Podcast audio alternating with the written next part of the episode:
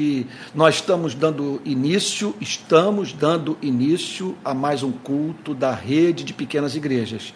E hoje o culto está sendo transmitido diretamente de Niterói, da casa dos irmãos Manuel Ricardo e Paula.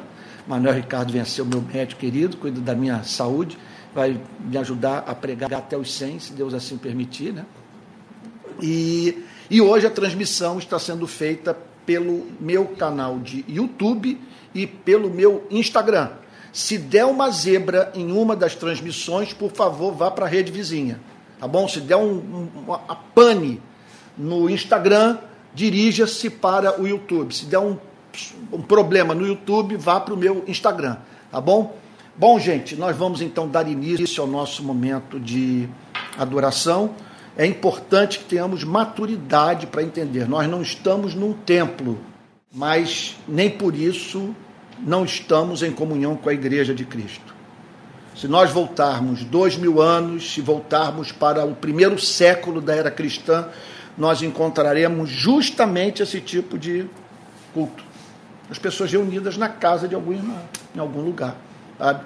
E não necessariamente numa, numa, num templo, e não necessariamente na presença de 200, 300, sei lá, mil, duas mil pessoas. Você não precisa disso para ter igreja, para ter culto, para ter adoração. Tá bom? Então é isso. Estamos aqui reunidos. Para você que está sintonizando pela primeira vez, é um movimento que começou há cerca de um ano e meio, de pessoas que perderam contato com suas igrejas de origem, viram as suas igrejas fazerem alianças políticas é, das quais elas é, discordavam, e, e, e, não poucas também, em razão das suas preferências políticas, não encontraram espaço nas suas igrejas. Então, é, é isso. É, houve é, é, essas duas causas, entre outras. Sabe? E aí, então, essas pessoas ficaram sem igreja e nós criamos esse meio de comunhão. Sabe? E também eu ouvi muita gente dizer que estava cansada das pregações em suas igrejas e tal, e pessoas dizendo: olha, eu me sinto mais abençoado ou abençoada por meio de uma transmissão online, na qual a pregação me fala alguma coisa, do que num culto presencial, em, eh, no qual o pregador não comunica nada. Né? Então, é isso. Gente, vamos ter um momento de oração e logo após nós vamos passar para a meditação da palavra de Deus. Olha, você que está aí reunido, que gosta de música, gosta de louvor, gosta de oração comunitária, nada o impede de ter um momento como esse na sua igreja, na sua pequena igreja. Então, você pode, ao término da pregação, você pode discutir, debater sobre a mensagem, você pode cantar um, dois, três, quantos louvores a sua pequena igreja quiser, e também pode ter um momento de oração uns pelos outros, tá bom? Então é isso, nós vamos orar agora e logo após nós vamos meditar sobre mais uma parábola de Cristo, mais uma metáfora usada pelo Senhor Jesus. E hoje, Mateus capítulo 18, é, versículo 11. É interessante que nós vamos terminar a série sobre os milagres bem antes da série das parábolas, porque é a mais material é, sobre metáfora e parábola de Cristo no, nos quatro evangelhos do que narrativa sobre milagre operado por Cristo. Eu já estou até pensando no, na outra série que nós vamos é, é, seguir assim que terminarmos a série sobre os milagres. Então vamos ter um momento de, de oração e logo após meditar na palavra de Deus. Né? Então, vou pedir para o Pedro, meu filho querido, orar em voz alta. Senhor, nós agradecemos mais um domingo, Senhor. Agradecemos pelo que o Senhor tem feito entre nós. Obrigado pela presença de todos aqui hoje, é, pelos diversos grupos espalhados pelo país. Pedimos que o teu orvalho, Senhor, da tua palavra caia sobre os grupos nesta, nesta noite, Senhor. Que todos sejam santificados, abençoados e saiam mais cheios do seu espírito do que quando começaram a transmissão, Senhor. Pedimos também tua graça sobre os que estão debaixo de tribulação, de sofrimento de angústia, Senhor. É, gente em meio à solidão, gente em meio a, a, doenças sérias e graves, gente em meio ao luto. Pedimos o seu amor, Amém. que o seu amor recaia sobre o coração Amém, e sobre a vida de cada um desses irmãos que são preciosos aos seus olhos, Senhor. Faz assim, em nome de Jesus, perdão dos nossos pecados. Amém. Amém. Deixa eu voltar com a câmera aqui. Como você pode ver, tudo bem amador, mas eu espero que nada disso ocorra em detrimento aí da, da, da, da benção, né, através dessa transmissão. Vamos lá então, Mateus capítulo 18, versículo 11. Mateus 18, quero saudar a galera que está chegando aí pelo Instagram. Que alegria ver tanta gente preciosa nos acompanhando pelo Instagram e a turma também que tem estado conosco por meio do YouTube. Vamos lá então? Todo mundo achou? Mateus capítulo 18, versículo 11. Porque o filho do homem veio salvar o que estava perdido. Que basicamente essa frase quer dizer é que o filho do homem, o Messias, por que, que ele é chamado de o filho do homem? Porque o Messias seria um, um ser humano real. Seria um servo sofredor, seria alguém da nossa espécie, porque todo esse conceito gira em torno da seguinte doutrina: um da nossa espécie tinha que cumprir a lei por nós. É o que o cristianismo ensina. Um da nossa espécie tinha que cumprir a lei e um da nossa espécie tinha que morrer por nós. A Bíblia ensina isso de Gênesis a Apocalipse. E Jesus é esse, é, é, é o Messias que veio para redimir os seres humanos de seus pecados. Ele é o filho do homem, porque o Messias seria o filho do homem. Há muita coisa a se falar sobre o filho do homem, mas eu prefiro é, nós nos concentrarmos no que vem a seguir, que é de uma riqueza extraordinária. Não sei se eu vou conseguir terminar hoje a exposição dessa passagem, das mais lindas do Novo Testamento. Porque o Filho do Homem veio salvar o que estava perdido. O que, que a Bíblia quer dizer com o Filho do Homem veio salvar o que estava perdido? A Bíblia pressupõe que os seres humanos estão perdidos. Os seres humanos estão perdidos. É, não, não sei como que as pessoas podem ter dúvida com relação a isso. Estamos perdidos porque a gente nós não estamos vivendo em casa. Nós, é, certamente nós estamos no nosso planeta, mas nós não nos encontramos no nosso lar, é, vamos assim dizer, espiritual, no lar que Deus designou para nós vivermos. No único lugar de descanso desse planeta. Então nós não temos paz. Nós nos angustiamos pelas coisas que não temos e nos angustiamos quando as obtemos em razão do receio de virmos a perdê-las. Nós estamos perdidos porque não sabemos quem somos, de onde viemos, para onde vamos. Estamos perdidos. É evidente que nós não somos felizes. É evidente que o ser humano encontra-se em estado de desajuste. Então, ele vive no mundo, conforme diz o sociólogo Peter Berger, numa realidade socialmente construída. É um mundo que foi criado é, pelo próprio homem, dentro do qual ele não consegue viver. Nós concebemos um modelo de, de sociedade que reflete esse estado de desajuste em que nós nos encontramos. Há modelos perversos, modelos injustos. Na verdade, a vida é dura, duríssima para todos nós. E nós vivemos de uma tal forma que é, os modelos de sociedade que nós concebemos, eles fazem parte da nossa tragédia. Parte do nosso sofrimento tem a ver com o fato de que nós idealizamos uma sociedade uma forma de vivermos juntos que está muito, mas muito distante daquela que poderíamos considerar como promotora da nossa felicidade, do nosso bem-estar.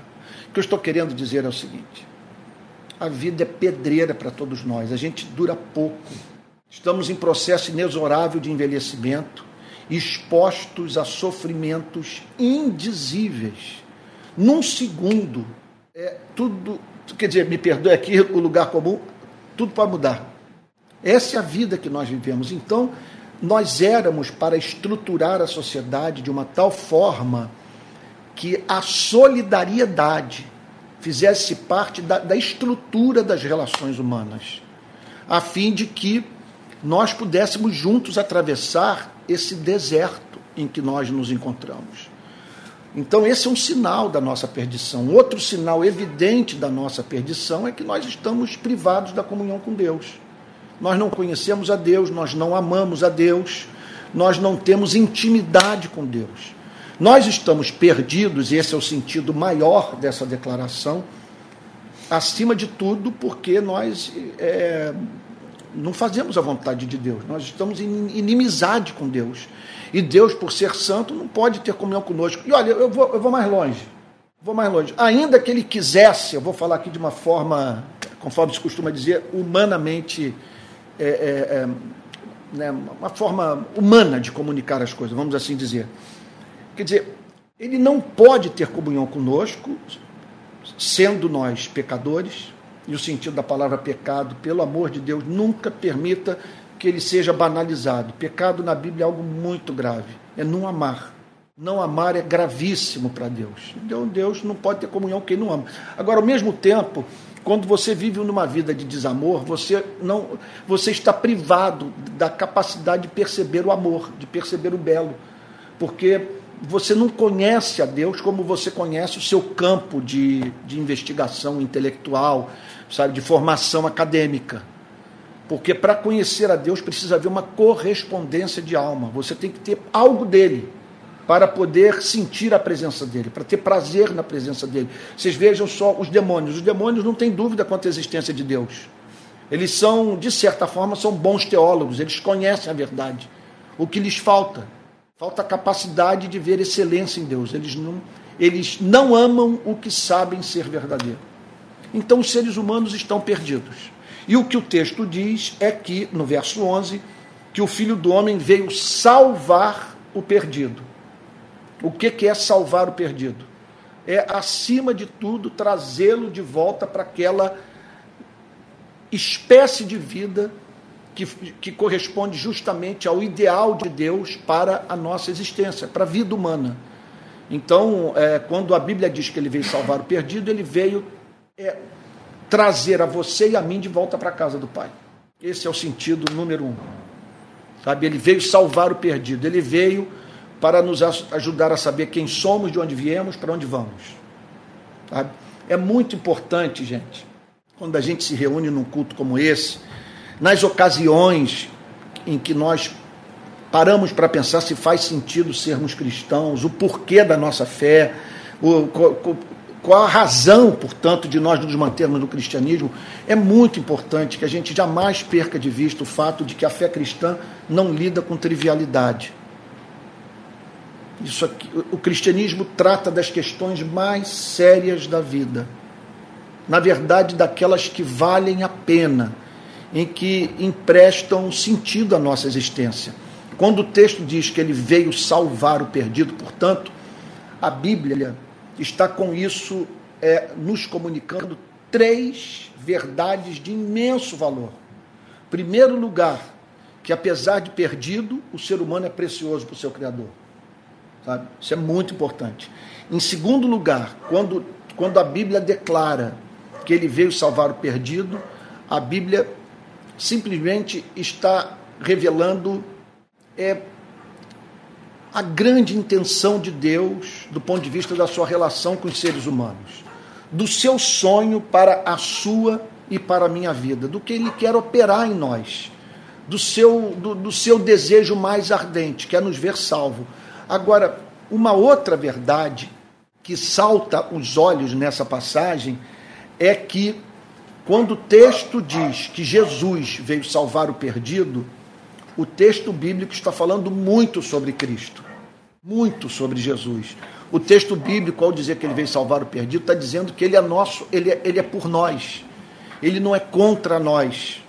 Isso é, isso é, é, é de imenso valor para a nossa compreensão da pessoa de Cristo, para o nosso amor, para o nosso apreço por ele.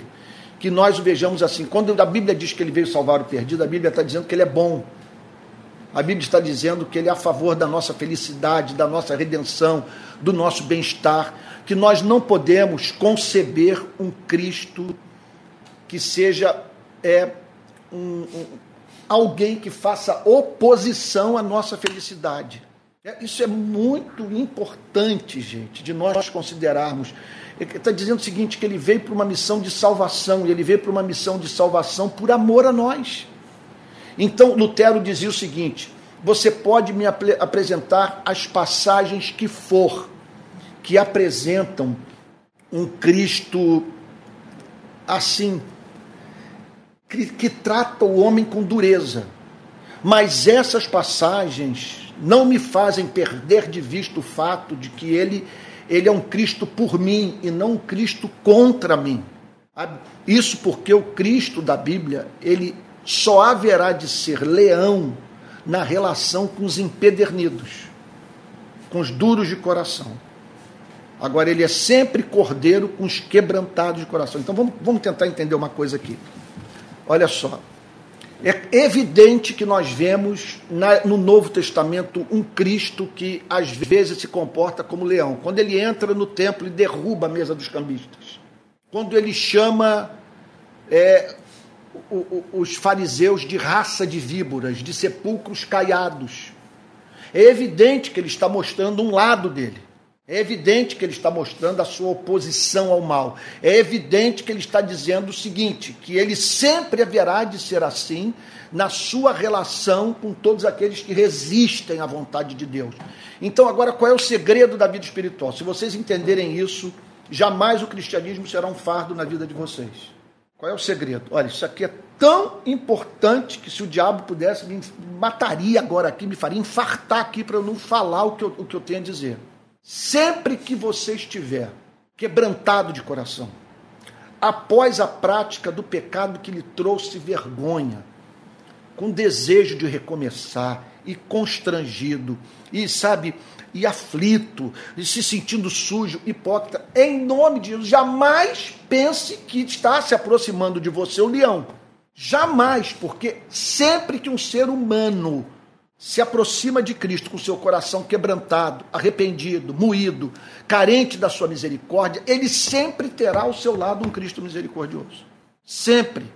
Então, a suprema obra das trevas é nas horas em que estamos quebrantados, em que estamos arrependidos, em que estamos entristecidos por termos falado asneira, por nos termos comportado mal, por termos manifestado o nosso mau gênio.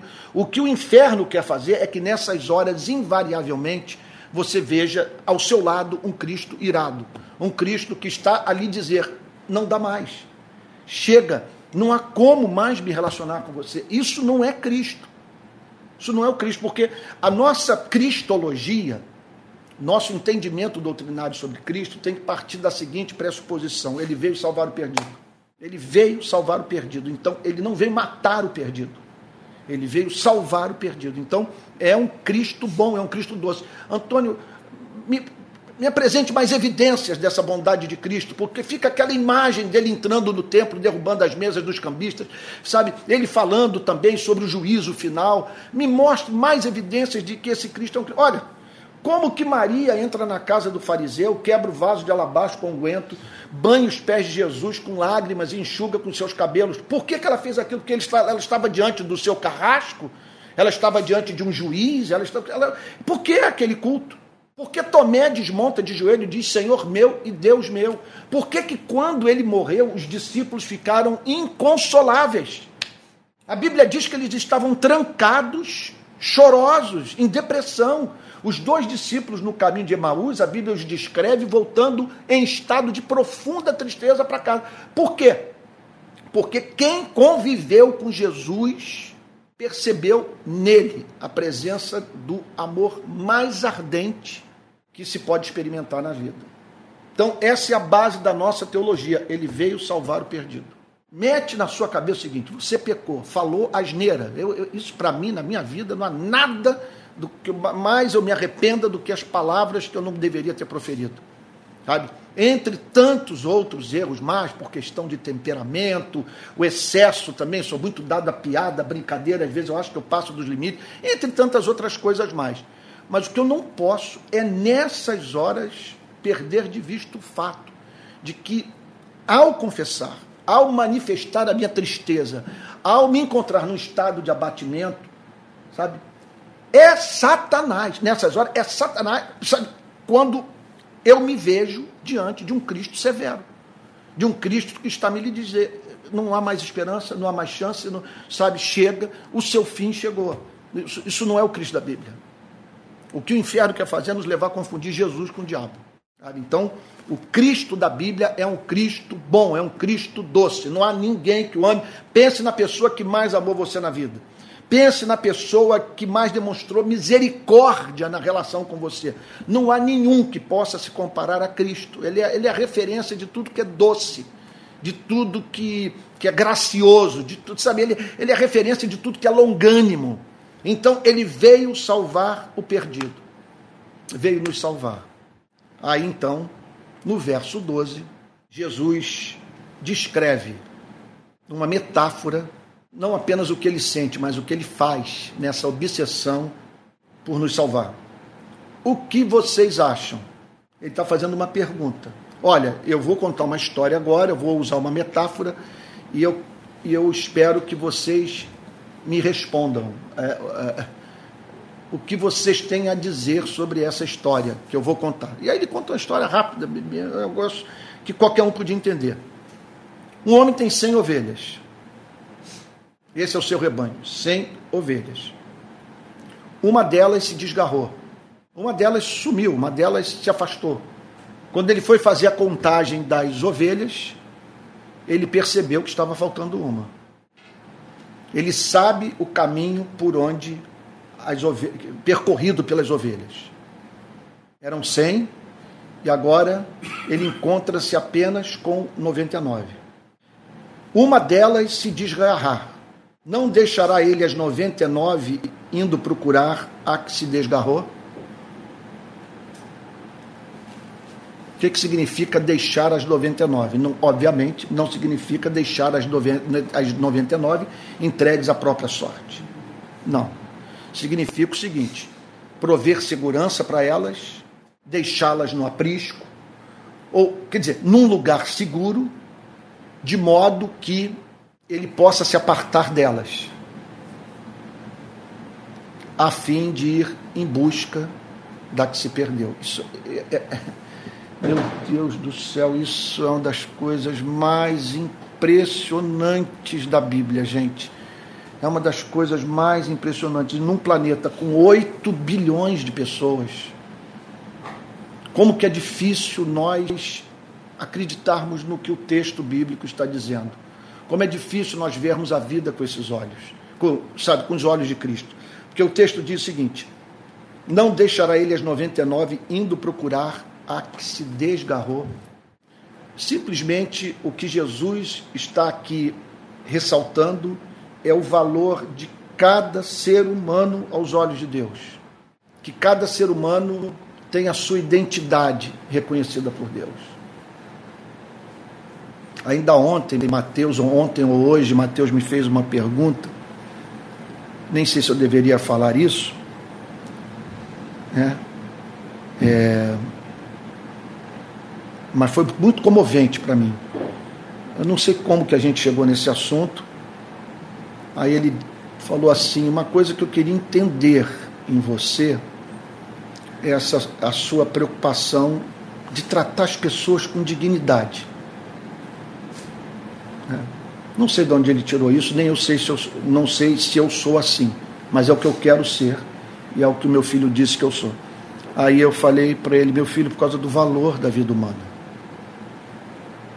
Nas redes sociais, quando seu pai é ofendido, o que mais me desgasta não é a ofensa sofrida, mas é o temor de eu dar uma resposta que quebre a autoestima de alguém. Sabe? Que eu destrua a vida de um ser humano. Por causa do que Jesus está dizendo. Deixar as 99 para em busca daquela única ovelha.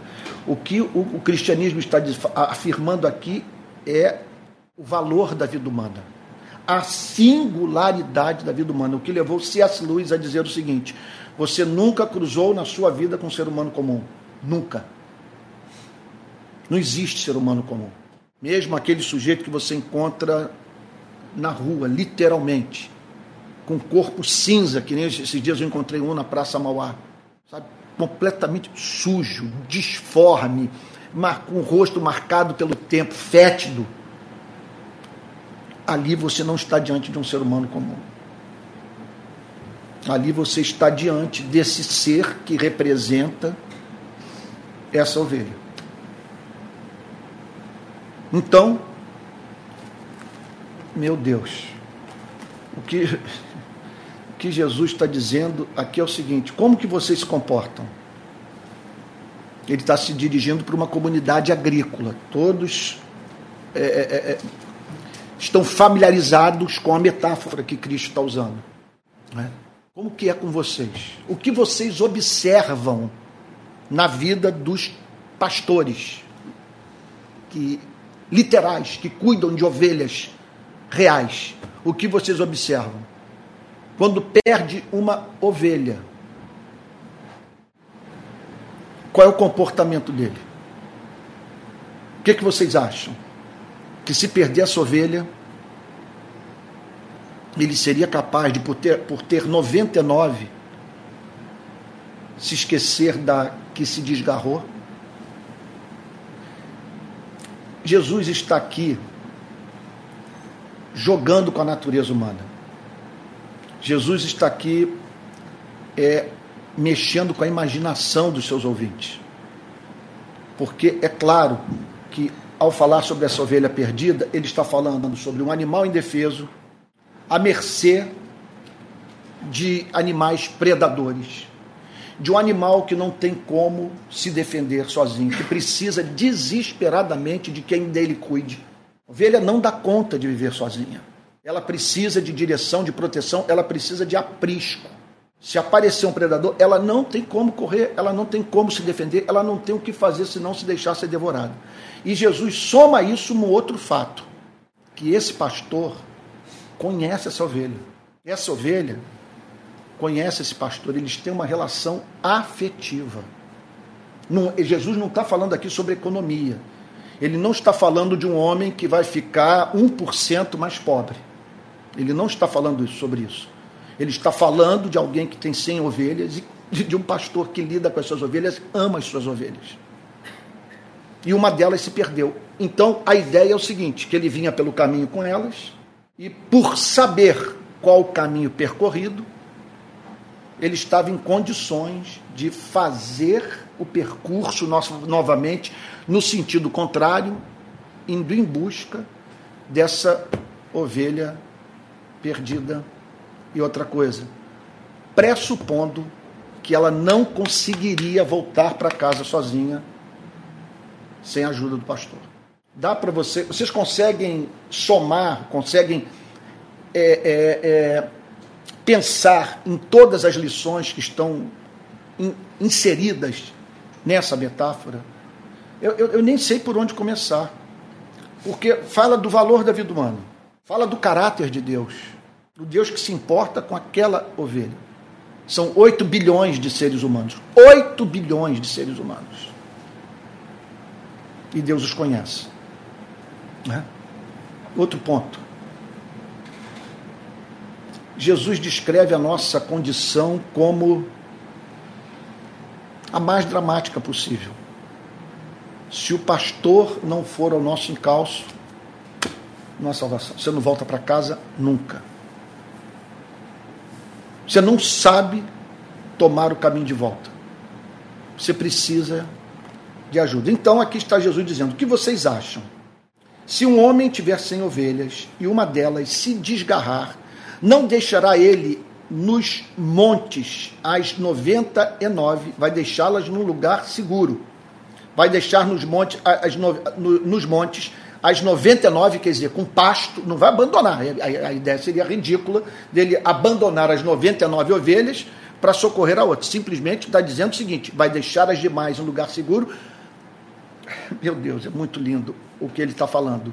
Por isso, que, por isso que nós devemos amar o cristianismo, amar esse livro, amar o evangelho, onde nós vamos encontrar um Deus igual a esse. Porque o que Jesus está dizendo é o seguinte: o fato dele estar com as 99 não consola não lhe dá paz. Ele tem que procurar a que se perdeu, porque ele tem uma ligação afetiva, sabe? Porque pensando aqui no pastor literal, ele, ele é capaz de imaginar a, a, aos, aos sofrimentos aos quais essa ovelha perdida está exposta. Então Jesus está mexendo com as emoções dele. E Jesus está dizendo o seguinte: olha, o pior de vocês não é capaz de se comportar assim. O pior de vocês não é capaz de simplesmente ignorar o fato de que aquela ovelha está desgarrada e que a qualquer momento ela pode ser devorada por um lobo. A natureza de vocês não permite que vocês se esqueçam dessa ovelha. Vocês são assim, o ateu é assim, o agnóstico é assim, o pai de santo é assim, a mãe de santo é assim, o pastor é assim. Em geral, os seres humanos são assim. O ser humano se comporta dessa maneira. Em geral, é claro que você tem gente doente, mas em geral, assim que os seres humanos se comportam indo procurar se desgarrou. Então vamos lá. Qual é a resposta que vocês julgam? Me perdoe, porque a pergunta é muito. É, pode parecer, pode soar é, é, é, até mesmo desrespeitosa. Qual a resposta que aquelas pessoas deram à pergunta de Cristo? O que vocês acham? Vocês acham que o que eu estou dizendo é o que corresponde à realidade dos fatos? Que é assim que vocês são? É assim que vocês se comportam, sim ou não? Ele está usando um argumento que, se, não me, se eu não estou certo, se minhas aulas de filosofia não estão me escapando, é, é o chamado argumento a posteriori. Ele passa de um, ele parte de um, de um exemplo menor, ok, para o maior. Está dizendo o seguinte: vocês que são vocês que estão perdidos, são pecadores, são vis, fazedores de guerra, vocês não conseguem abandonar essa ovelha. Vocês vão em calço vocês deixam as demais, mesmo depois de um dia de trabalho, vocês estão cansados, vocês estão querendo sono, o sol está se pondo, vocês passaram o dia inteiro no campo, sob chuva, sob sol e tal, vocês estão querendo descansar, mas se deram conta de que uma se desgarrou. Vocês não vão em busca dela, ainda que vocês tenham que voltar para casa de noite ainda que vocês tenham que enfrentar a chuva e o sol, ainda que vocês tenham que enfrentar mais desgaste para além de tudo que já vivenciaram durante um dia de trabalho, vocês não vão em busca dessa ovelha? Verso 13. E se consegue encontrá-la, se consegue encontrá-la, porque ele está falando de uma experiência da vida daquela comunidade, de pessoas de, de, de pastores que perderam suas ovelhas e que só vieram a encontrar a carcaça das suas ovelhas, de ovelhas que foram devoradas. Né? Agora, se consegue encontrá-la, vamos pensar nisso. Ele deixou as 99, esse pastor literal, e foi para o campo. Deixou as 99 nos montes e foi para o campo atrás da que se perdeu. Aí Jesus imagina esse homem encontrando sua ovelha sua ovelha perdida, aflita. Ela percebendo a chegada do seu pastor, ele indo na direção dela, ela partindo na direção dele. Meu Deus, essa é a imagem. O segredo de ler a Bíblia é usar a imaginação, gente. É você ler é, elaborando as imagens. Ele encontrou a ovelha. Imagine o encontro. Ele amava a ovelha. E ele a encontra, encontra sozinha, encontra aflita, sabe? Vamos usar a imaginação, encontra a mercê, a mercê de um animal feroz. E ele a encontra. E se consegue encontrá-la, em verdade lhes digo, aqui Jesus está dizendo o seguinte: eu conheço os seres humanos. É, é, deixa eu abrir um parênteses aqui para dizer o seguinte: há coisas que você não precisa se converter para fazer. Na minha família, eu tenho o exemplo de duas irmãs do meu pai, da tia Amelinha e da tia Nilceia. Duas irmãs do meu pai. Até onde eu saiba, não eram frequentadoras de igreja. Nunca as vi com Bíblia na mão. Não tenho como descrever a doçura dessas tias. E o quanto elas fizeram pela minha família, que era a família mais pobre. A parte pobre da família era a família do meu pai. Né? Eu, Miguel, minha irmã, meu pai e minha mãe. Então, é, você não precisa nascer de novo para se comportar como ser humano. Está no seu DNA. Faz parte da imagem e semelhança de Deus da qual você é portador. Então, essa história de que um ateu não é capaz de lutar pela justiça, isso é um devaneio. Sabe? De que ateu não pode ser justo, que uma pessoa que não é cristã, ela não pode praticar o bem, não pode ser uma pessoa agradável, não pode ser uma pessoa até mesmo usada por Deus, ou alguém a quem Deus usa por meio da sua bondade. A grande diferença entre o cristão e o não cristão consiste no fato de que o cristão faz o que faz para a glória de Deus. O não regenerado não consegue isso. O que o não regenerado não consegue é praticar o bem para fazer Deus sorrir. Praticar o bem sem perspectiva de mérito. Praticar o bem porque foi objeto da graça perdoadora de Deus. Praticar o bem porque você quer retornar para Deus o que ele fez por você, salvando dos seus pecados. Então ele encontrou essa ovelha. Em verdade lhes digo que ficará mais alegre por causa desta do que pelas 99 que não se desgarraram. Vamos tentar entender ele vai ficar mais feliz por causa dessa do que pelas 99. Não que ele ame mais essa do que as 99. Mas naquele dia, um sentimento predominou. Foi o sentimento do dia. Sabe? A maior alegria que ele experimentou naquele dia não adveio do fato dele poder olhar para o aprisco e ver 99 ovelhas guardadas em segurança. A emoção mais profunda que ele provou naquele dia foi de reencontrar sua ovelha querida foi a de reencontrar aquele animalzinho que ele tanto amava. Então, se consegue encontrá-lo, em verdade lhes digo que ficará mais alegre. Ninguém pôde contraditar Jesus. Quando ele diz em verdade lhes digo, ele está dizendo o seguinte: olha, é um fato. Vocês sabem disso. Sabe? Que é assim que vocês se comportam. Em verdade lhes digo que ficará mais alegre por causa desta do que pelas 99 que não se desgarraram. Meu Deus, que declaração extraordinária.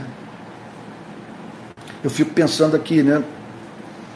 Um, pensamento que me ocorre é como que Deus tem prazer em nos ver envolvidos com a obra de evangelização do mundo.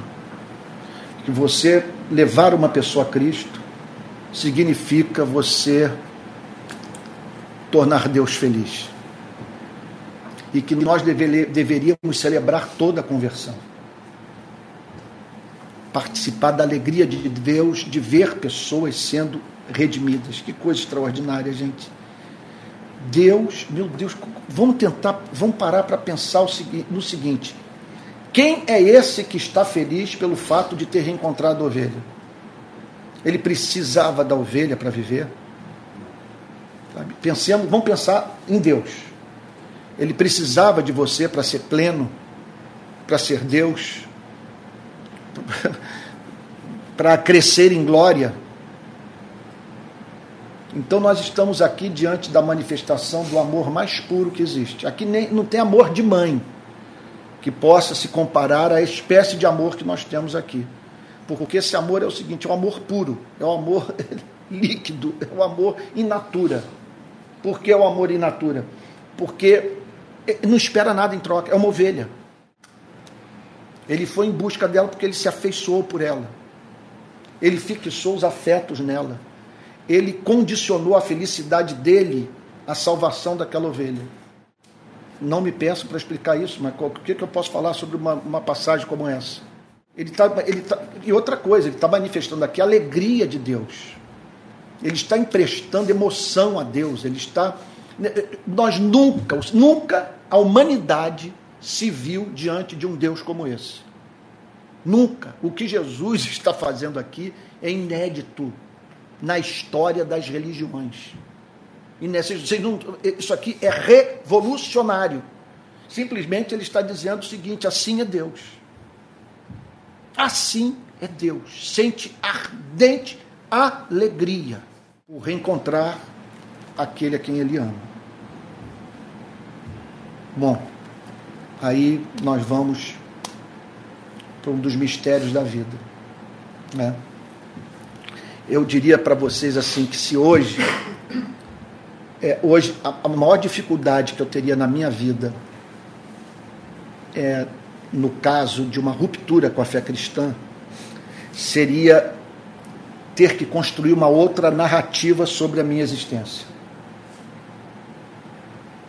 Como é que você se vê? Eu presumo que se você é cristão, você se vê igual ao modo como eu me vejo. Para mim, eu fui separado na eternidade. Tenho zero dúvida com relação a isso. Zero dúvida. Eu não posso acreditar que minha redenção é, é, foi uma baita sorte. Ou eu sou sortudo ou eu sou amado. Ou acaso, ou a minha salvação é acaso, ou houve um propósito. Então, a minha narrativa de vida começa antes da criação da Via Láctea. Antônio, conte sua história. Fale sua vida. Tudo começa antes da formação da Via Láctea. Antes dele dizer haja luz. Ele disse haja Antônio. Haja Emerson, haja Manuel Ricardo, haja Joana. Ele, ele declarou: eu, eu vou criar um mundo no qual essas pessoas vão conhecer o meu amor. É, é, é, não sei, é um negócio estonteante. Então, em conexão a isso, é óbvio que eu acredito que ele me regenerou faz parte da minha narrativa de vida. Que ele me deu olhos para ver, senão não, não, não teria visto. Me deu ouvidos para ouvir. Me deu paladar. Para mim, essa metáfora mais preciosa. Quando o pessoal teve Covid, muita gente perdeu o paladar. Podia comer à vontade, não ia sentir prazer, não sentia prazer em nada. O problema do ser humano é esse, ele não tem prazer no Evangelho. Só a regeneração para fazer com que o ser humano tenha prazer por essa comida. Você vai falar sobre sexo, o sujeito não dorme. Você vai falar sobre o mercado financeiro, ele vai dizer, fale mais, fale mais. Quando você fala sobre o evangelho, ele, ele apaga. Já viveu a experiência assim? De você começa a falar sobre o evangelho, e você vê que a pessoa se desconecta ali do, do momento de interlocução. Por quê? Ela não tem prazer nessa comida. Então, aí, então é regenerado. Depois eu acrescentaria a minha narrativa de vida, a chamada eficaz. Ele me chamou. Ele me chamou como chamou Lázaro. Pronto, e aí eu diria o seguinte: ele me converteu, ele me justificou, ele me adotou, ele deu início a um processo de santificação, ele me deu dons, ele me deu um chamado, ele decretou me usar de uma determinada forma, sabe? Ele decretou o dia da minha morte. E, e quando eu morrer, eu serei levado para o seio de Abraão. E na sua volta, o meu corpo se encontrará com o meu espírito. E eu, e eu serei chamado a estar diante do seu tribunal. E ali, portanto, ele dirá para mim: Foste fiel no pouco, sobre o muito te colocarei, entra no gozo do seu Senhor, e eu vou viver para sempre na sua presença. Essa é a minha narrativa de vida. Então, o que é a sua narrativa de vida? É a narrativa de vida de todo cristão. Então, o extraordinário nessa história toda é ele dizer que nós só estamos aqui porque fomos procurados. Ele nos caçou. Por isso que quando eu pensei num título para a pregação de hoje, não sei se foi o melhor título, mas eu botei o Deus caçador de homem. O Deus que está caçando o ser humano. Sabe? O Deus que está indo, sabe, como a presa, indo atrás da ovelhinha, mas não para devorar, para proteger, para amar, para botar no aprisco, sabe? Então, é isso que as sagradas escrituras nos ensinam. Nós só estamos aqui porque o pastor foi atrás de nós. Me perdoem dizer, eu sei que eu sou seguido por muitos arminianos, queridíssimos do meu coração, mas essa passagem é mais do que suficiente para atestar a doutrina da eleição. É o pastor que vai atrás. Não tem ovelha, não acontece da ovelha desgarrada voltar para o aprisco por si própria, sozinha. O pastor tem que deixar as 99 e ir atrás dessa ovelha. Portanto, nós só estamos aqui porque ele nos caçou. Então, Emerson, você só não morreu naquela operação 20 anos, 18 anos atrás, porque tinha um plano para você. Em 74, eu só não morri naquela meningite, naquela surto. Já era, já, já, já tinha nascido, Manuel Ricardo? Em 1974 houve no Brasil um surto de meningite. Perdemos primos. Primos, é, perderam primos. Crianças da minha idade morreram em 1974. Eu tinha 12 anos, idade da minha filha Alice. Vários meninos e meninas morreram de meningite naquele ano, 1974. Eu não morri porque ele estava me caçando. Estava me preparando para encontrá-lo com 20 anos de idade. Sabe?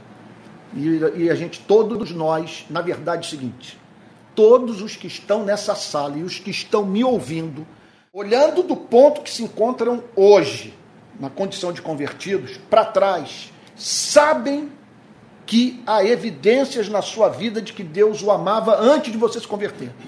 Que ele cuidou de você mesmo quando você não mantinha comunhão com ele, mesmo quando você não o amava. Você não precisou orar para ele cuidar de você. Sabe? Ele simplesmente foi ao seu encalço. Então, e se consegue encontrá-lo, em verdade lhes digo que ficará mais alegre por causa desta do que pelas 99 que não se desgarraram. Que alegria. Agora, a bomba atômica do verso 14. Ele dá essa volta toda e agora ele faz uma aplicação ética daquelas de nos fazer tremer. E que me leva a fazer a seguinte oração: que se meu filho Mateus, por amor a mim, é, viu uma virtude em mim que eu não tenho, que Deus me conceda essa virtude. Assim não é da vontade do Pai de vocês que está nos céus que se perca um só destes pequeninos. Vamos lá. Assim, o que, que ele quer dizer com assim? Da mesma maneira que esse é o comportamento dos pastores, assim é Deus. Deus é como esse pastor. Gente, se Deus é como esse pastor, a vida tem sentido. Você sabe quando você chega a uma conclusão na vida e a partir daquilo, daquela ideia estabelecida, uma série de outras coisas inevitavelmente se seguem em, em, em sequência. Quer dizer, se segue em sequência, vem em sequência. Sabe? Se Deus é isso aqui, se Ele é esse pastor, gente, a vida tem sentido e os nossos sofrimentos, as nossas dores, todo o horror desse planeta tem que ser visto a partir dessa perspectiva. O Criador é esse pastor. Se esse, se esse é o nosso Deus, o nosso culto tem sentido, faz sentido nós o buscarmos, o adorarmos. Então, veja só, assim, porque por ele ser como esse pastor, não é da vontade do Pai de vocês, que coisa linda, não é da vontade, do Pai, de, não é o Deus de vocês. Jesus nos ensinou a chamar Deus de Pai. Pai, como disse John Stott, é o nome cristão para Deus. O cristão não ora a Deus, ele ora ao Pai, Deus Todo-Poderoso, Criador dos céus e da terra. Então, assim não é da vontade do Pai de vocês, que me impressiona na fé cristã, que tudo é superlativo. As ovelhas têm um imenso valor. E quem ama as ovelhas é o Pai, esse ser extraordinário, Criador, Todo-Poderoso, bondoso, amoroso. Assim não é da vontade, não é do desejo do, do Pai de vocês, que está nos céus, está falando da sua soberania, da sua glória, da sua plena compreensão de tudo que ocorre nesse planeta. Assim não é, não é da vontade do Pai de vocês que se perca um só destes pequeninos. Bom,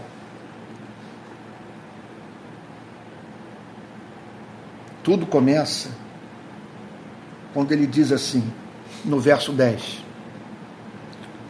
Fiquem atentos para não desprezarem nenhum destes pequeninos. Porque eu afirmo a vocês que os anjos deles, lá nos céus, veem incessantemente a face de meu Pai Celeste. Vocês estão entendendo como que ele começa a história como termina? Ele está ele tá dizendo simplesmente o seguinte: não brinque com a vida dos seus irmãos na fé. Trate com reverência os pequeninos ainda que os pequeninos demonstrem muita imperfeição. Ainda que os pequeninos muitas vezes não se comportem como pequeninos. Né?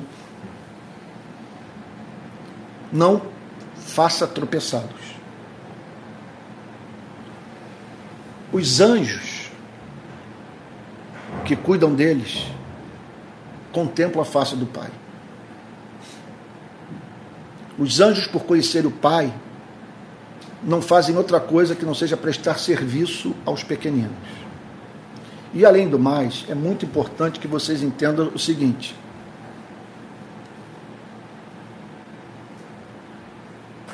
que o Pai ama essa gente. Ele é como esse pastor da parábola, da metáfora que eu acabei de usar. Então, sendo assim, é, amem os pequeninos.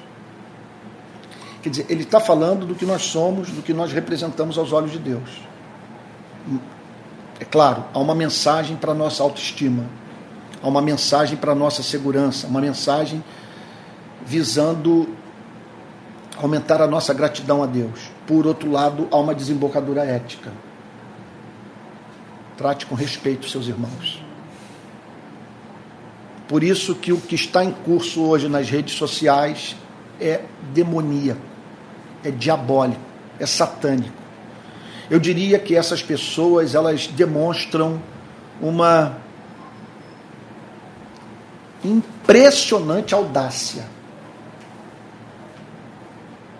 de exporem seus irmãos na fé ao ridículo, de os humilharem, de quebrarem a sua autoestima, em completa desconsideração ao que essa passagem está ensinando. Que essa passagem está ensinando é o seguinte: que Deus tem interesse de salvar e você vai estar trabalhando de modo contrário, para fazer com que essa pessoa se perca. O que, é que você pode esperar da parte de Deus se você insistir em viver assim? Né? Se você é filho, aguarde a disciplina. Agora, que pode é, se tornar evidente numa relação patológica como essa, é que você nunca nasceu de novo. Porque quem não ama os irmãos não nasceu de novo. É isso. Vamos orar? Vou pedir para o irmão Emerson fazer oração e depois o Manuel Ricardo. Pode? Então, duas orações. É, então, eu vou pedir que vocês façam. Agora, vou pedir para minha norinha também, Joana, para não ficar só homem orando, tá bom? Então vou pedir para três orações, uma do nosso querido Emerson, depois Manuel Ricardo e por fim a Joana. Gente, eu vou mudar aqui a direção. Espero que esteja pegando a reunião toda. Está pegando todo mundo aí? Então tá, então vamos orar. Primeiro Emerson, depois Manuel Ricardo, por fim a Joana. Vocês me perdoem ficar falando, dizendo quem deve orar, mas só para botar ordem no culto. Pai Santo, diante de tantas coisas, Senhor. Uma passagem como essa nos lembra, Senhor, porque passamos a amá-lo, Senhor. Como Tu és perfeito e a Tua excelência, Senhor, nos quebranta o coração. Pai, obrigado, Senhor. Obrigado por esse amor. Obrigado, Senhor, como pastor das nossas vidas, mesmo antes, Senhor, e sabermos quem eras tu. O Senhor sempre cuidou das nossas vidas. É uma verdade, Senhor, testemunhada no nosso coração. Quando chegou naquele dia sublime do teu chamado, Senhor, em que o Espírito Santo abre os nossos olhos, abre os nossos ouvidos e passamos a ouvir a voz do nosso pastor. Que antes mesmo de nós nascermos, Senhor, cuida de nós Pai Santo, diante, diante dessa glória, diante dessa maravilha, Senhor, que essa passagem nos ensina, como ficamos envergonhados, Senhor, pelos nossos pecados contra Ti, Senhor. Como nos envergonha, Senhor, ao lembrarmos dos nossos pecados por motivos tão fúteis, Senhor ao mesmo tempo uma alegria assombra o nosso coração, Senhor, e saber que não é da tua vontade que nenhum desses pequeninos Sim, se perca. Sim, meu Deus. Uma alegria indizível, Pai Santo, que nos faz cada vez mais sentirmos uma vontade imensa, Senhor, de ser mais parecido contigo. e de replicar isso em nossas vidas. Sim, meu Deus. E ver o quão inútil, Sim. Senhor, é sermos devorados pelos pecados, Senhor, que ainda infelizmente, Senhor, habita em nosso coração. Sim, meu Deus. Pai Santo, nos perdoe, Senhor. Perdoe aqueles também que nos ofendem, Senhor. E que coloque no nosso coração, Senhor, que essas ofensas que a nós, infelizmente, Senhor, acontece, que não replicamos, que tratamos ele como o Senhor nos trata. Sim, meu Deus. Pai Santo, obrigado, Senhor, pelo teu Filho amado Jesus Cristo que nos ensinou através dessa passagem. Amém. Muito obrigado. Pai. Amém, Jesus. Em nome de Jesus. Amém, Jesus. Amém, Jesus. Pai querido, Pai amado, Senhor, eu queria inicialmente falar assim, nós te amamos. Amém, meu Deus. Nós te amamos, Deus, Amém, porque muitos de nós já fomos como ovelhas perdidas, Senhor, como eu fui. E é, é indizível, não tenho como explicar o amor que tu tivesse por mim, Glória por todos aqueles que Glória já foram ovelhas perdidas, Senhor. Amém, meu Deus. Senhor, tu não deixa, tu não deixas que aquele eleito que tu escolheste lá antes da fundação do mundo se perca, Senhor. E isso é um amor que nós não temos como mensurar, Senhor. Então, muito obrigado, Senhor, por nos amar, Senhor. Muito obrigado por nos ter amado, Senhor. Muito obrigado por não nos deixar nos perder, Senhor. Também nos cuidar lá, cuidar de nós dentro daquele aprisco lá, Senhor, do aprisco. Senhor, muito obrigado. Nós chamamos muito, Senhor. E o que eu te peço, Senhor, é que nos ensina a amar dessa mesma forma. Amém. Amém. Senhor, nos ensina a amar ao próximo, Senhor, dessa mesma forma, aos irmãos, principalmente, Senhor, da Amém, fé, meu Deus. Senhor. Até aquele irmão que está, que como uma ovelha perdida, Senhor, que nós possamos atuar como tu atuaste lá, Amém. como aquele pastor, Senhor. Muito obrigado, Senhor, pela salvação. Muito obrigado por, pelo, por tudo, Senhor. Muito obrigado pela vida, Senhor. Obrigado por esse culto, pela vida do Antônio Carlos, Senhor. Amém. Continua abençoando a vida dele, de todos os irmãos aqui, Senhor. Nos dá uma semana abençoada na tua presença, Senhor. Nós te amamos, Jesus. Muito obrigado. Amém, é o que te pedimos no nome de Jesus. Amém. Amém, Jesus. Amém. Pai Santo, obrigada, Senhor. Obrigada por essa mensagem, obrigada por nos lembrar mais uma vez que o Senhor cuida de nós. Nós, um dia fomos resgatados por Ti. Que o Senhor vem cuidando das nossas vidas de maneira providencial. Que tem nos levado para o Teu caminho, Senhor. Amém, tem nos Jesus. colocado no lugar seguro, Pai. Obrigada. Amém. Torne as nossas vidas dignas dessa mensagem. Faz com que nós sejamos portadores da tua voz, Senhor. Amém, meu Faz Deus. com que nós amemos o nosso próximo, nos parecemos cada Amém. vez mais com o Senhor. Amém. Retira das nossas vidas tudo aquilo que não te agrada momento. Para que a gente possa honrar o teu nome. Verdade. Cada dia mais. Amém, Jesus. Em nome de Jesus. Amém. Olha, gente, eu não sei se vocês perceberam na oração da Joana a declaração extraordinária que ela fez. Obrigado por, pelo Senhor nos colocar no lugar seguro. Nós estamos nesse momento no aprisco, o que significa o seguinte: não há nada que possa acontecer na nossa vida que seja capaz de furar esse bloqueio. Essa entrar nessa zona de proteção. Ela é indevassável, impenetrável. Nós estamos no aprisco. sabe? Então aqui, quer dizer, nós estamos guardados. Essa que é a grande certeza que temos. Significa estar no aprisco significa isso. Esses anjos é, nos guardam, seu governo providencial nos protege. Então nós não temos que temer. Porque, por isso nós podemos dizer, como Davi no Salmo 23, certamente, bondade e misericórdia me seguirão todos os dias da minha vida e habitarei na casa do Senhor para todo sempre. Amém. Amém. Amém. Gente, nós estamos chegando ao final do culto. Olha, uma galera nos seguindo aqui pelo, pelo, pelo Instagram. Também um mundo de gente nos acompanhando pelo YouTube. Que alegria, gente. Olha só, vamos para os avisos para nós encerrarmos logo sabe, o nosso culto.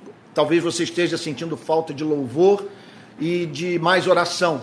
Terminada aqui a transmissão, nada o impede de ter oração e de cantar, tá bom? Mas vamos lá. Primeira coisa, eu tenho que falar sobre as ofertas, caso você possa contribuir com alguma coisa. Com esses recursos, nós vamos poder ajudar os pobres, é, contratar pessoas e organizar a rede de pequenas igrejas no Brasil. O nosso Pix é o seguinte: pixrpi22@gmail.com. pixrpi22@gmail.com. Pela infinita bondade de Deus, nós não vamos gastar dinheiro com prédios o nosso, nós não vamos ter um custo fixo gigantesco, sabe, consumindo então com, com material de mármore, de pedra, com, sabe, e, e instrumentos de som. A reunião nas casas tem essa virtude, tem essa vantagem da gente poder usar esses recursos para ajudar pessoas, não é verdade? Então é isso. Então vai aí o Pix, pixrpi22@gmail.com. Quero lembrar a todos que nós nos reunimos todo domingo às 10 da manhã e às 18 horas. Todo domingo, 10, 18 horas, com transmissão pelo meu canal de YouTube e agora pelo, pelo Instagram. É, na segunda-feira, à noite, às 20 horas, nós temos o podcast com o Pedro, meu filho querido, e eu. Toda segunda, às 20 horas, é a oportunidade que todos têm de fazer perguntas, de apresentar questões sobre o que foi falado ao longo do, do, da, da semana que se passou. Tá bom? Ou qualquer outra questão que porventura surja, sabe? Nós também é, temos levado para as redes sociais, de segunda a sexta, às sete da manhã, o programa Palavra Plena, sempre com uma mensagem devocional, sete da manhã, baseada no livro do profeta Jeremias. E às 18 horas eu estou é, é, cuidando da grade do nosso Instituto Teológico, vamos assim chamar. Segunda-feira, Teologia Filosófica, a relação do cristianismo com a filosofia. Terça-feira, doutrina, as principais doutrinas da fé cristã. Quarta-feira, um curso sobre política, as principais ideologias políticas à luz da teologia reformada, na quarta-feira. Na quinta-feira, história do cristianismo. E na sexta-feira, eu vou falar sobre como preparar sermão e sobre a arte de liderar, de servir liderando as pessoas. Tá bom? Tudo isso está sendo ministrado gratuitamente, não estou cobrando nada. Tá bom? Então, é, é, deixo a, a, a, as pessoas sempre pode, devem se sentir livres para contribuir ou não. Mas nós não temos monitoramento. Se você não quiser contribuir, não tem recurso, nada.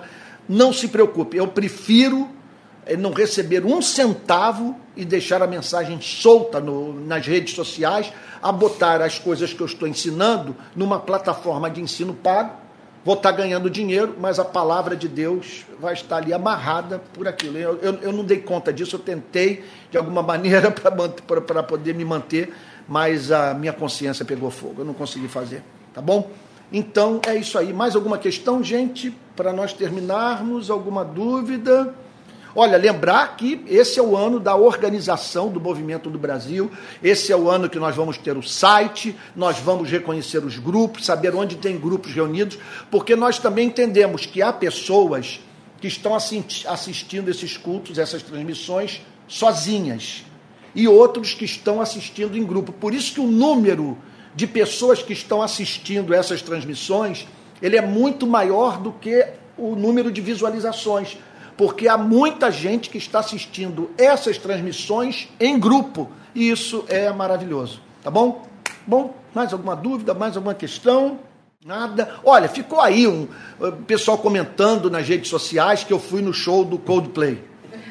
Gente, pelo amor de Deus, é, é, é, é impressionante. Eu quis ser transparente. Sabe, eu, não, eu, eu, eu, já disse em outras ocasiões, se alguém sai por aí falando que Antônio bebe cerveja, você pode dizer, eu bebo cerveja sim.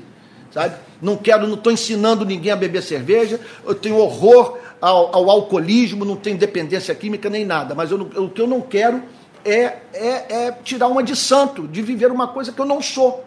Eu não sou isso, e se alguém disser, não, eu ouvi, Viu mesmo, se viu, é pronto, não está inventando, não tem preocupação com isso, porque eu sigo alguém que botou 600 litros de vinho numa festa de casamento. 600 litros. Se você tomasse aquele vinho que Jesus botou na festa de casamento, você ficaria bêbado se você bebesse aquilo em excesso. E Deus é assim. Ele gosta de dar prazer e você que vai decidir se você vai se servir do prazer ou se você vai servir ao prazer. Tá bom? Então é isso. Mas eu fui no show. Gente, eu vi criança, eu vi família, eu vi casais, pessoas de idade, né? Não é, Gabi? Gabi estava lá comigo, né? Então, filhinha querida aqui da, da, da, nossa igreja, e fui com a minha esposa querida Adriane, fui com o Matheus, não vi nada de anormal, uma interação bonita da banda com o povo, um negócio muito bonito. A única coisa que eu não gostei foi o acesso ao show. Foi um festival de desorganização. Inclusive deixando a PM numa situação horrível, porque nessa hora a PM tem que aparecer para fazer aquilo que os organizadores do show não foram capazes de fazer, que é de botar ordem.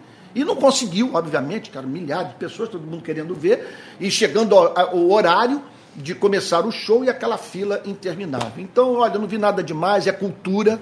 Nós cristãos não temos problema com a produção cultural não cristã porque os seres humanos foram feitos à imagem e semelhança de Deus. Se tem alguma banda fazendo música bela, que mexe com o seu coração, que o comove, se tem algum cineasta produzindo algum, algum filme que o faz, que o faz tornar-se uma pessoa melhor, mais sensível, algum teatrólogo, o que for, olha, em nome de Jesus, se aproprie dessa produção cultural sem culpa. Não torne essa sua relação com Cristo medíocre. Não permita que o cristianismo o emburreça. Você olha para os livros dos reformadores, um mundo de alusão aos autores gregos clássicos e aos, e aos autores é, latinos clássicos. Sabe? Esse negócio, a, música não cristã. Uma das músicas mais famosas do protestantismo, porque eu, eu, eu, eu, acho que a gente pode considerar o hino do protestantismo, é a adaptação para o cristianismo de uma música popular alemã, que é o hino Castelo Forte. Simplesmente Lutero pegou a melodia, como se pegasse a melodia lá de uma música do Coldplay e você colocasse ali teologia. E Lutero olhou e falou: pô, isso é uma boa canção, vou meter cristianismo nela. E pronto, fez um plágio lá aí, não sei como que funcionava a coisa na época, mas foi assim que rolou. Tá bom? Mas olha, eu estou falando isso de propósito, conscientemente, não é para ser bombástico, para escandalizar, para criar polêmica, não, porque com o testemunho que eu estou dando, de ter ido ontem ao show dessa banda chamada Coldplay, eu estou, com isso, apresentando um, parte do perfil da rede de pequenas igrejas. Nós não vamos ter aqui uma comunidade de gente maluca, de gente neurótica, coando mosquito, ok? E engolindo camelo. É isso. E também não vamos ter hipocrisia. Amém, igreja? Amém. Amém. Tá bom. Então tá bom, gente. Vamos terminar então, recebendo a benção apostólica? Vamos lá. Senhor, nós o agradecemos por essa noite de graça, tua palavra, Pai Santo, fez bem ao nosso coração. Meu Deus, há muito tempo a tua palavra não falava tanto a minha, a minha alma. Estamos tocados com essa imagem desse pastor, Senhor, que vai ao nosso encalço, que não admite, Senhor, a ideia de nos perder. Muito obrigado. E que, portanto, amemos aqueles a quem o Pai ama pois isso nos é ensinado por essa passagem também, que nós não devemos causar tropeço para os pequeninos. E que a graça do nosso Senhor e Salvador Jesus Cristo, o amor de Deus o Pai, a comunhão do Espírito, sejam com cada um de vocês, desde agora e para todos sempre. Amém. Amém.